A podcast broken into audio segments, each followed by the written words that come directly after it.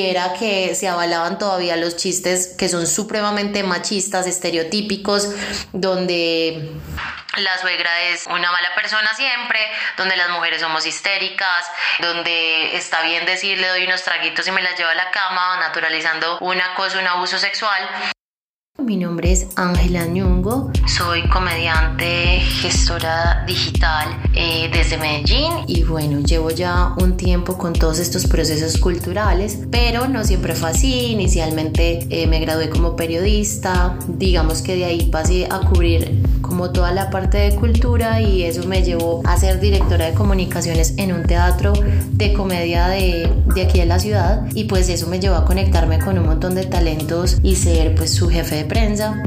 y pues entrar en un proceso de aprendizaje bastante grande sobre lo que es este mundo del entretenimiento, este mundo de la cultura que muchas personas de pronto ven como desde las sillas como algo supremamente espectacular, pero detrás de todo este proceso por supuesto que hay muchísimos, muchísimos retos. Eh, precisamente pues creo que ese es el rol de los gestores culturales, como estar ahí un poco al pie del cañón para buscar soluciones que, que hagan que la industria o el sector crezcan un poco más. Entonces, bueno, básicamente em,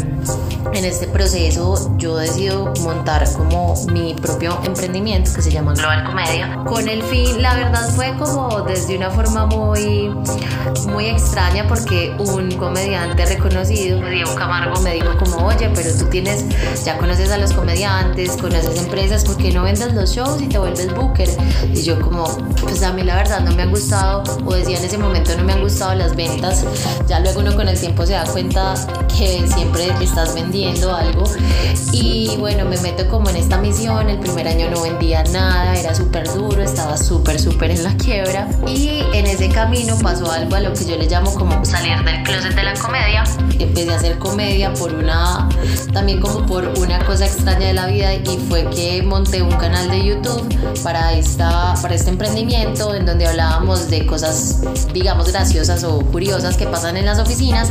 y el productor me dijo, oye, tienes que probar eso en alguna parte porque está súper tiesa, pareces un tiranosaurio rex. Entonces, en ese momento yo estaba como indagando sobre qué era la comedia, es decir, no puede ser que la comedia solamente se componga de quienes hicieron parte del elenco de comediantes de la noche o de aquellos que, digamos, hacen parte del mundo de, de la televisión o que ya, digamos, tienen cierta fama. Y empiezo a preguntar, mm, en ese camino traigo a un profesor que se llama Gonzalo Valderrama, que es una eminencia dentro de la stand-up comedy del país, para que precisamente formara a estos chicos eh, pues que fui conociendo y que estaban muy interesados en conocer mucho más allá de de lo que veían y empezar a pararse a hacer ellos mismos su comedia. Y bueno, empezamos ahí como a explorar alternativas. Eh, la verdad fue muy, muy chévere la experiencia porque de ahí sacamos como una graduación, hicimos un evento y salió como una generación nueva de comediantes que llevamos más o menos como unos tres años en esta nueva movida. Fundé el primer micrófono abierto de la ciudad. Para los que no saben qué es un micrófono abierto, es un espacio en donde los comediantes prueban material para saber si funciona y si o no funciona, pero pues de ahí tomar decisiones para construir sus unitarios o tener ya shows pues como estelares. Entonces, bueno, fui como una de las precursoras de la stand-up, de esta nueva, digamos, ola de, de comediantes y precisamente de esta inquietud de una gran brecha de, de consumo, de demanda de estos comediantes emergentes por parte de las audiencias, nace para mí una gran inquietud y es ¿Cómo hacemos para que nosotros como artistas emergentes tengamos un lugar y las personas, eh, pues digamos, nos den el chance de escuchar nuevas opciones, lejos de si tenemos muchos seguidores o no? Digamos que tenemos otras culturas en donde las personas, eh, pues naturalmente consumen productos artísticos de toda índole, pero acá todavía, digamos, somos un poco esnovistas con la forma en la que consumimos las cosas y pocas veces pasamos cerca a un bar, escuchamos un buen, una buena banda de jazz y decimos, ve, qué chévere me voy a quedar porque tal vez no sé, sean muy, sean muy buenos y me pueden sorprender. Es difícil que eso pase. Entonces, em, en ese camino se junta esto con otra situación y es que me doy cuenta que además las mujeres la tenemos mucho más difícil porque nos suelen llamar en, en los shows como, bueno, y con ustedes, Ángela Ñongo, la cuota femenina. Y eso me, me, me, parecía muy curioso, por supuesto, a nivel porcentual somos menos, no podemos estar miti miti todo el tiempo porque pues eh, por, por, una serie de factores pues de, de, sociales, eh, de historia, pues somos menos pero sí me parecía muy, muy chistoso, no solamente esto de la presentación, como te estoy dando la oportunidad de que te subas, sino también desde el contenido. Para mí había como una incomodidad muy grande y era que se avalaban todavía los chistes que son supremamente machistas, estereotípicos, donde la suegra es eh, una mala persona siempre, donde las mujeres somos histéricas, eh, donde está bien decir le doy unos traguitos y me las llevo a la cama, pues así está bien, así está bien la audiencia, así están bien los comediantes que, que reciben dinero por hacerlo, pero para mí era una cosa que empezó a confrontarme a razón de muchas cosas también en mi vida. Y pues básicamente eh, sí, en este proceso dije algo tiene que suceder, ¿cómo hago para para aprender sobre las chicas que lo han logrado, que, que, son unos grandes exponentes del país o de Latinoamérica. Y decido hacer el MECFest, es el primer festival de, de mujeres eh, pues de la comedia aquí en Latinoamérica pero en ese camino también viajo al Comedy Film Fest en México, que es una iniciativa que nace en ese país también como una plataforma para las chicas, en donde estuvieron tres días en un espacio muy reconocido de allá con un cartel muy impresionante. Y me doy cuenta de otra cosa, y es que no solamente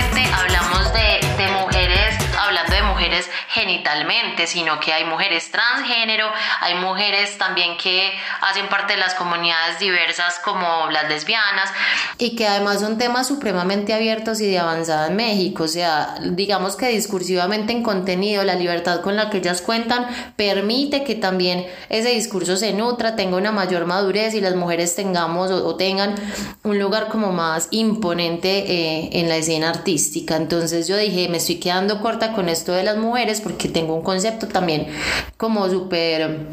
cerrado sobre lo que digamos nosotros como, como minorías por así decirlo eh, digamos dejamos de compartir por la falta de estos espacios. Entonces eh, no bastando pues dije pero es que lejos de hacer una plataforma espectacular en donde sí eh, tengamos shows etcétera esto hay que discutirlo o sea nada nada nos ganamos con que estas conversaciones de cualquier tipo de grupo de feministas de grupos grupos diversos se queda entre nosotros y los demás, que son los que precisamente oprimen un poco, pues no, no, no tienen acceso a esa información, a esa crítica. Entonces quisimos incluir en este festival que se hizo entre el 18 y el 21 de noviembre una agenda académica donde tuvimos expositores hablando sobre diferentes temas, desde innovación, desde oportunidades de negocio en las plataformas digitales. Estuvimos, eh, estuvimos con María Reaño, que es manager y productora de Alejandro Reaño y de Juan Piz, que ha sido también un exponente bien importante acá,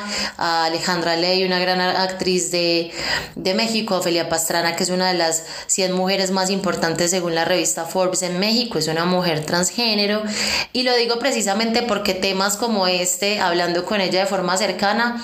pues tienen que estar puestos, puestos sobre la mesa y no, no se vale tampoco que a una mujer con tanta trayectoria, porque es impresionante todo el tiempo, las entrevistas se reduzcan a eh, ¿y qué ha sido tu proceso de transición? Es decir, ¿cómo has logrado el éxito que has logrado? Eso era precisamente lo que queríamos lograr en el, en el festival. Y creo que sobre esta inquietud de eh, si debería haber crítica política en, en, la comedia, yo digo que el solo hecho de pararte frente a, a, espectadores con un micrófono y poder verbalizar muchas cosas que naturalmente no puedes verbalizar porque estás en un entorno eh, organizacional, familiar, eh, social, normal, regular, es un acto político en sí. Y ahí vuelvo y acudo a Ofelia Pastrana cuando le preguntaban sobre este concepto de lo políticamente correcto,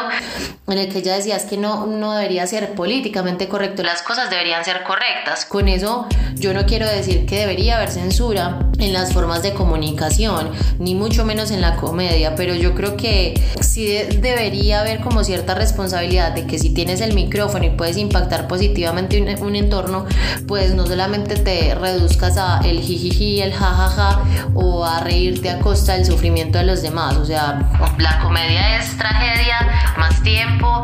todo tiene como sus, sus, sus formas, ¿no? Entonces sí es importante por lo menos subirte con algún tipo de inquietud, por supuesto va a haber quien entienda, quien no, puede que esté cerrado y es un proceso de aprendizaje. Hay chistes que hoy en día no me identifican y que hice hace tres años en RCN, en un reality donde estuve participando y que me da vergüenza real que, que la gente lo, los vea en YouTube. Pero bueno, de eso va la cuestión, que las personas podemos mutar, aprender con todas estas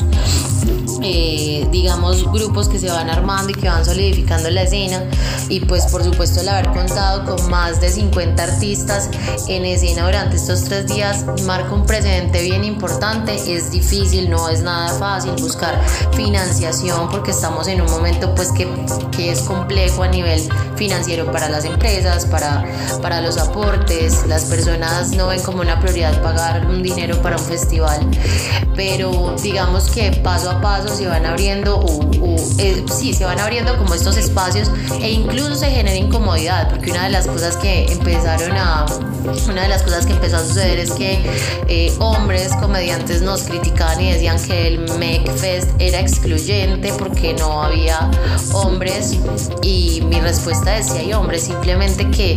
no son ustedes. Tenemos otras manifestaciones estéticas como drags como todas estas comunidades que les he nombrado y finalmente necesitamos